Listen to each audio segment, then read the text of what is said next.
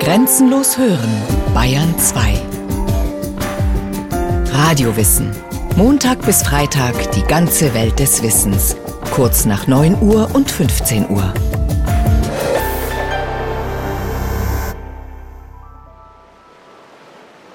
Der weltberühmte chilenische Schriftsteller Pablo Neruda ging mit seinem Freund, einem Arzt, am Meer spazieren.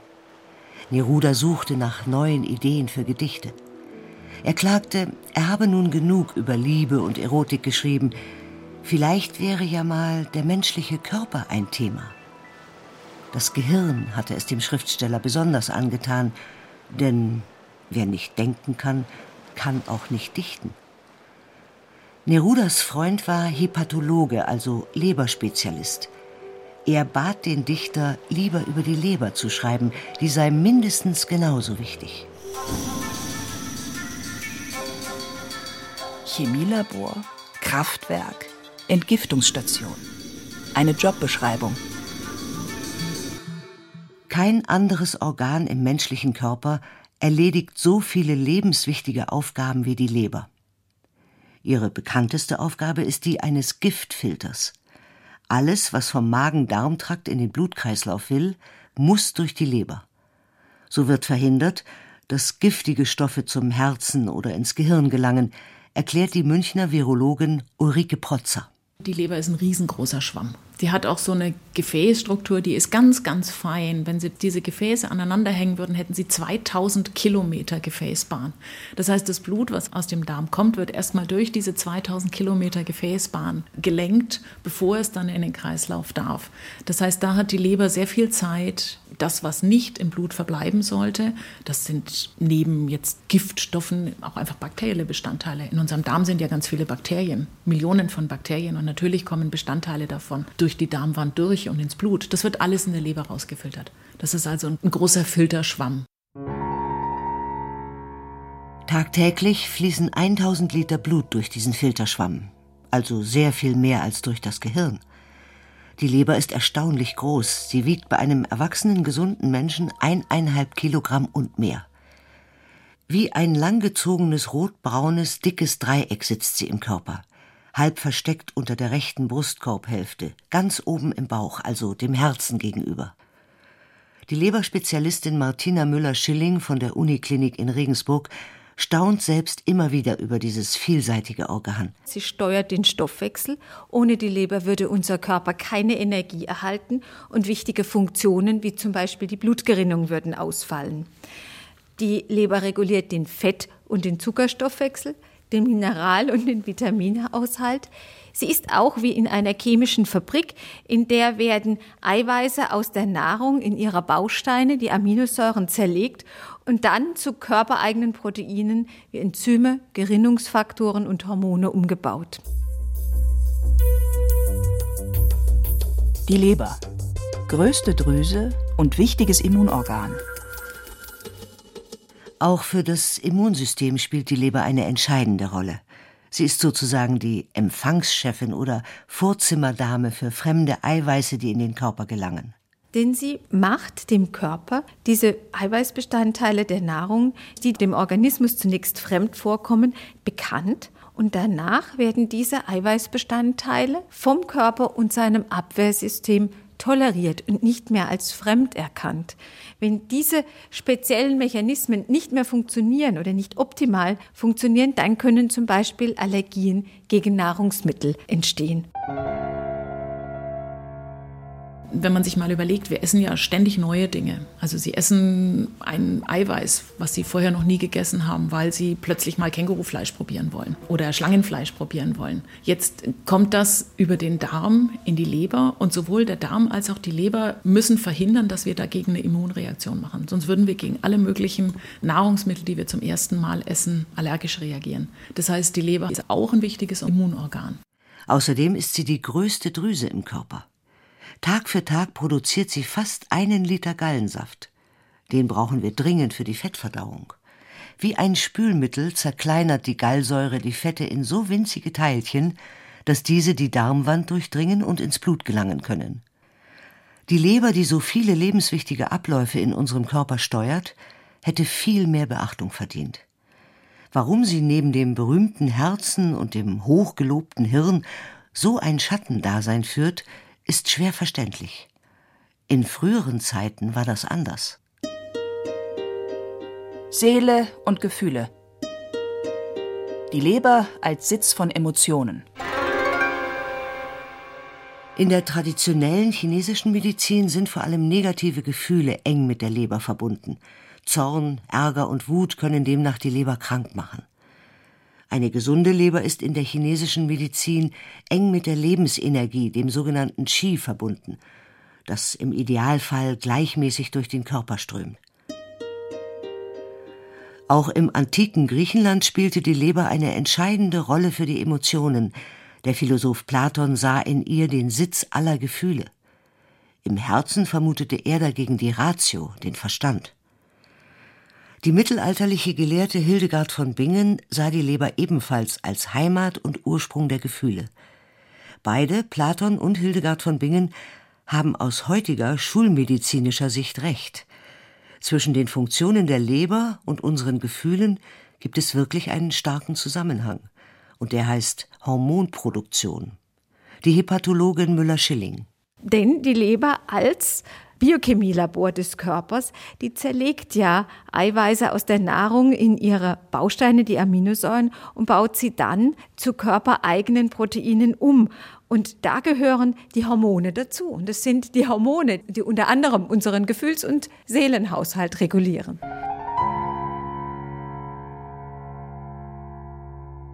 Wie eng die Leber vor allem mit den negativen Gefühlen verbunden scheint, weiß auch der Volksmund. Danach ist jemandem eine Laus über die Leber gelaufen, wenn der Betreffende schlecht gelaunt ist. Und wer schmollt, muss sich als eine beleidigte Leberwurst bezeichnen lassen. Aber es gibt auch einen positiven Zusammenhang. Wenn wir unseren Gefühlen freien Lauf lassen, reden wir bekanntlich frei von der Leber weg.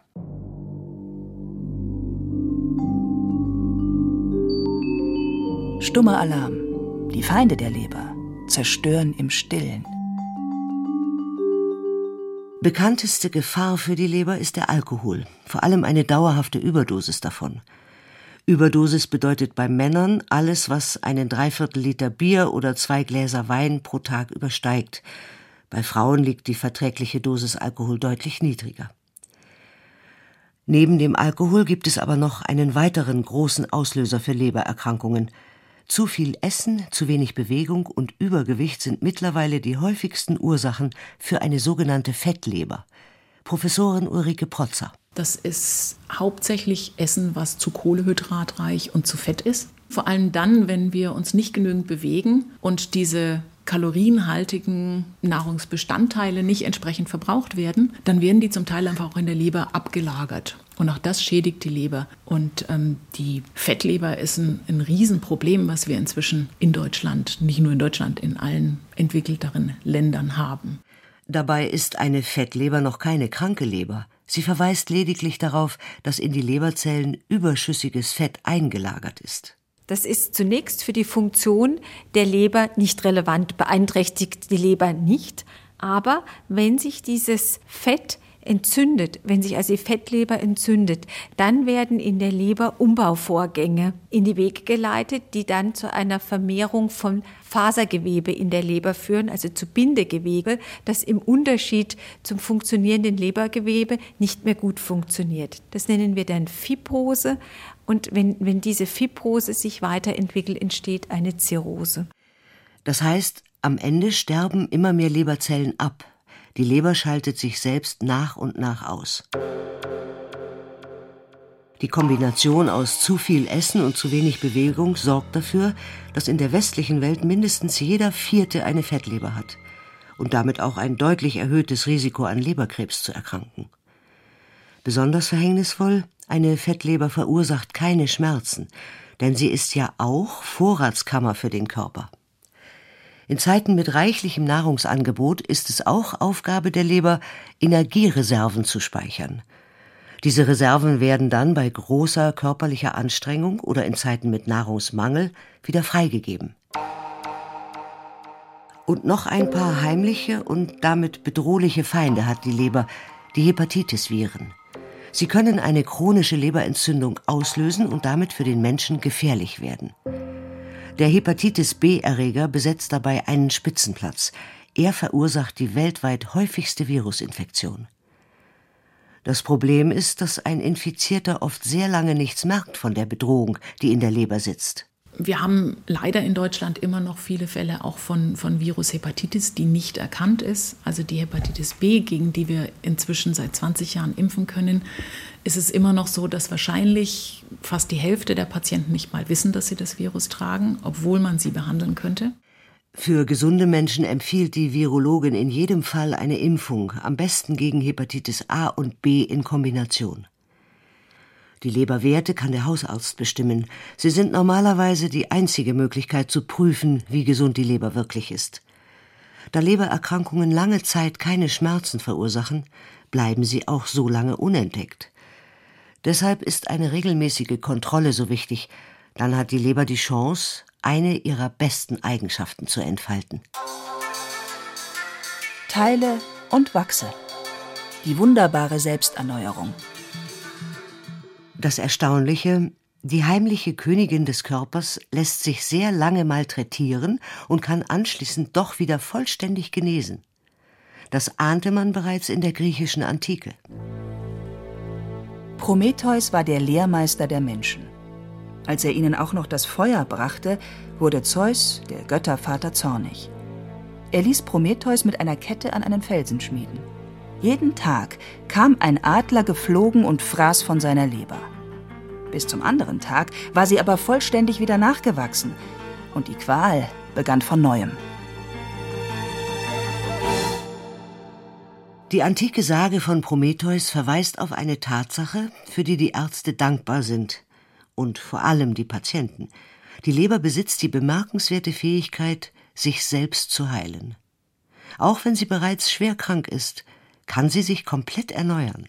Diese Regenerationskapazität der Leber ist schon enorm hoch, aber es ist natürlich nicht so, dass ich mir 90 Prozent meiner Leber kaputt saufen kann und sie stellt sich einfach komplett wieder her. Das funktioniert dann nicht mehr. Aber ich denke, das ist ja auch eine wichtige Message, wenn ich eine Leberschädigung habe, indem ich eben übermäßig Alkohol konsumiert habe und ich höre auf, dann hat die Leber eine Regenerationskapazität und hat, wenn die Schädigung nicht über vielleicht 70 Prozent ist, doch die Kapazität, einfach mit einer normalen Funktion wieder weiterzuarbeiten. Das ist fantastisch. Mit Ausnahme der Haut ist kein anderes Organ in der Lage, sich selbst so vollständig wiederherzustellen. Selbst wenn sie zu zwei Drittel zerstört wurde, kann sich die Leber wieder erholen. Wenn sie aber doch versagt, ist das für den betroffenen Menschen eigentlich das Todesurteil. Jede chronische Virushepatitis kann auch auf Dauer dazu führen, dass ich eine Leberfibrose oder eine Leberzirrhose, also so eine Vernarbung der Leber entwickle. Und auf dem Boden entstehen dann häufig Leberkrebs. Der Leberkrebs ist die dritthäufigste Ursache, an einem Tumor zu versterben, einfach weil die spät erkannt werden und weil die Behandlungsmöglichkeiten sehr eingeschränkt sind. Die Virushepatitis ist die häufigste Ursache von Leberkrebs. Aber alle Arten einer Leberschädigung können unbehandelt zu einer Leberentzündung führen, also einer Fibrose, die im weiteren Krankheitsverlauf zu einer Zirrhose wird. Bei dieser chronischen Entzündung stirbt immer mehr funktionierendes Gewebe ab, gleichzeitig vermehrt sich nutzloses Bindegewebe. Daraus entstehen wiederum leicht bösartige Tumore, Leberkrebs. Das Problem, einen Leberkranken kann man nicht wie einen Nierenpatienten zur Dialyse, also zur Blutwäsche schicken. Und man kann die kranke Leber auch nicht, wie etwa die Gallenblase oder die Bauchspeicheldrüse, ersatzlos entfernen. Jede Spende ist willkommen. Bei Leberkrebs hilft meist nur noch eine Transplantation. Wie bei allen Organen ist auch hier die Nachfrage sehr viel größer als das Angebot. Und doch haben Schwerleberkranke neben der postmortalen Spende, also der Leber eines Verstorbenen, noch eine weitere Option, die Lebensspende. Weil sich die Leber so gut von Schäden erholen kann, ist es möglich, einem gesunden Menschen einen großen Teil seiner Leber wegzuschneiden und sie als Teilspende einem kranken Menschen einzusetzen. In beiden Körpern wächst dann ein jeweils halbes gesundes Organ wieder zu einer vollständigen Leber heran. Dieser Eingriff wird nur in wenigen Spezialkliniken vorgenommen. Kurz gesagt wird die aus welchen Gründen auch immer zerstörte Leber, Eigenleber, komplett entnommen und an dieselbe Stelle im Körper, im rechten Oberbauch, wird die neue Leber als Teilorgan hintransplantiert. Dabei müssen Gefäßanschlüsse genäht werden und zum Schluss noch eine Verbindung zum Gallengang, da ja ein Produkt der funktionierenden Leber Galle ist, die dann wieder in den Darm transportiert werden muss. Professor Markus Scherer ist Chirurg am Uniklinikum in Regensburg und Spezialist für die Lebendleberspende. Er war einer der ersten Ärzte, die in Deutschland eine sogenannte Splittleber transplantiert haben. Auch in der Transplantationschirurgie entpuppt sich die Leber als eine Art Wunderorgan. Man hat in Untersuchungen festgestellt, dass nach sechs Wochen bis sechs Monaten nach einer Leber-Lebensspende die Restleber auf bis zu 80 Prozent der ursprünglichen Größe wieder, das nennt man hypertrophiert, also angewachsen ist. Wenn man den zum Beispiel rechten Leberlappen gespendet hat, dann bleibt logischerweise der linke übrig. Der vergrößert sich so, dass er genügend Stoffe bildet, dass der Patient überhaupt keine Lebenseinschränkung hat. Eine solche Lebensspende hat auch Hedwig Raab das Leben gerettet. Durch einen vererbten Gendefekt hatten sich in ihrer Leber ständig Zysten gebildet, kleine mit Flüssigkeit gefüllte gutartige Tumore. Jahrelang konnte Hedwig Raab mit diesen Zysten zumindest schmerzfrei und einigermaßen normal leben. Doch plötzlich wurde sie schwer krank und bekam hohes Fieber. Mit Antibiotika erholte sie sich zunächst, doch wenige Wochen später musste sie wieder ins Krankenhaus mit denselben Symptomen. Und jedes Mal brauchte die Patientin ein neues Antibiotikum, weil das alte keine Wirkung mehr zeigte. Schließlich kam sie auf die Warteliste für ein Spenderorgan. Konkret bedeutete das die Chance auf eine Transplantation in frühestens zwei Jahren da ist mir dann eigentlich immer schlechter gegangen. Und irgendwann war es halt dann so, dass ich dann die Antibiotika nicht mehr behalten habe und ich habe nichts mehr essen können. Im Nachhinein ist mir dann gesagt worden, dass die Leber dann auf den Magen gedrückt hat. Darum bin ich ja künstlich ernährt worden. Also meiner Frau ist es richtig träge gegangen, einfach schlimm gegangen. Das ist, sie haben es jeden Tag gesehen und sie hat halt nichts mehr essen können. X Beutel dort und Flaschen und alles. Und immer noch dieses im Kopf, wenn das Antibiotika nicht mehr wirken sollte, ist es halt einfach vorbei, weil da gibt es halt nichts mehr. Als Ehemann Ludwig von der Möglichkeit einer Lebensspende erfährt, lässt er sich sofort untersuchen. Die Voruntersuchungen sind langwierig und ziehen sich über Wochen, im Falle der Raab sogar über zwei Monate hin. Vieles muss abgeklärt werden. Ist der Spender gesund? Hat er keine versteckten Einschränkungen, unentdeckte Krankheiten oder Übergewicht? Passen Blutgruppe und Leberstruktur? Ist die Leber überhaupt groß genug, um einen Teil davon entfernen zu können? hat der Chirurg gesagt, ja, es passt. Und der ist dann aus dem CT-Raum rausgekommen und da bin ich mir mein Hals gefallen. Weil jetzt ist endlich soweit, es passt. In dem Moment, wo der gesagt hat, es passt, das, das, ist, das ist wie Weihnachten, alle Weihnachten auf einmal. Die rettende Operation kam für Hedwig Raab buchstäblich im letzten Moment. Während des Eingriffs zeigte sich ihr lebensbedrohlicher Zustand. Ihre eigene kranke Leber war durch die Zysten und die Medikamente auf ein Gewicht von sieben Kilogramm angeschwollen und hatte zuletzt die anderen inneren Organe so sehr gequetscht, dass Magen und Darm gar nicht mehr arbeiten konnten. Dass Leberpatienten erst todkrank operiert werden, kommt normalerweise nur bei den postmortalen Organspenden vor. Die Patienten rutschen zwar mit fortschreitender Krankheit auf der Warteliste nach vorne, weil die Dringlichkeit zunimmt, gleichzeitig steigt aber für diese Menschen auch das Risiko, ganz von der Warteliste gestrichen zu werden, weil sie bereits zu krank sind. Denn eine kranke Leber zieht sehr schnell andere wichtige Organe in Mitleidenschaft. Die Leber produziert extrem viele lebensnotwendige Stoffe. Und wenn das über Jahre nicht mehr oder in reduziertem Maße passiert, dann werden die Patienten zum Beispiel immer immobiler zu Hause oder die Niere nimmt auch Schaden über die Lebererkrankung. Auch das Herz nimmt Schaden über die Lebererkrankung, sodass sie, wenn sie nur die drei Organe zusammennehmen, kranke Leber, krankes Herz und kranke Niere, einen Patienten haben, der sehr geschwächt ist zum Zeitpunkt zur Transplantation. was die anschließenden Überlebenschancen natürlich mindert. Eine Lebensspende ist deshalb oft auch ein wahrer Glücksfall. Der Patient kann operiert werden, solange er noch einigermaßen fit ist. Hedwig und Ludwig Raab haben beide ihre Operation gut überstanden. So gut, dass der Ehemann schon zwei Tage später am Bett seiner Frau sitzen konnte. Und das kann man auch an den Laborwerten sehen. Die Patienten, die eine Leber gespendet haben, also einen Teil ihrer Leber gespendet haben, verbringen normalerweise nur einen Tag auf der Intensivstation und meist nur circa eine Woche im Krankenhaus, weil die ja gesunde Leber, das hat man vorher durch sehr genaue Untersuchungen festgestellt, sofort die Aufgaben übernimmt. Die Leber ist das unterschätzte Wunderorgan im menschlichen Körper. Das hat auch der Schriftsteller Pablo Neruda begriffen, damals, als er mit seinem Freund, dem Arzt, am Strand spazieren ging. Schon am nächsten Tag präsentierte Neruda dem Leberspezialisten seine Ode an die Leber. Dort, tief im Innern, filtrierst du und verteilst du, teilst und trennst du, vermehrst und schmierst du. Du schöpfst und erntest den Stoff des Lebens. Von dir erhoffe ich Gerechtigkeit. Ich liebe das Leben. Verrate mich nicht. Schaffe weiter. Lass mein Lied nicht sterben.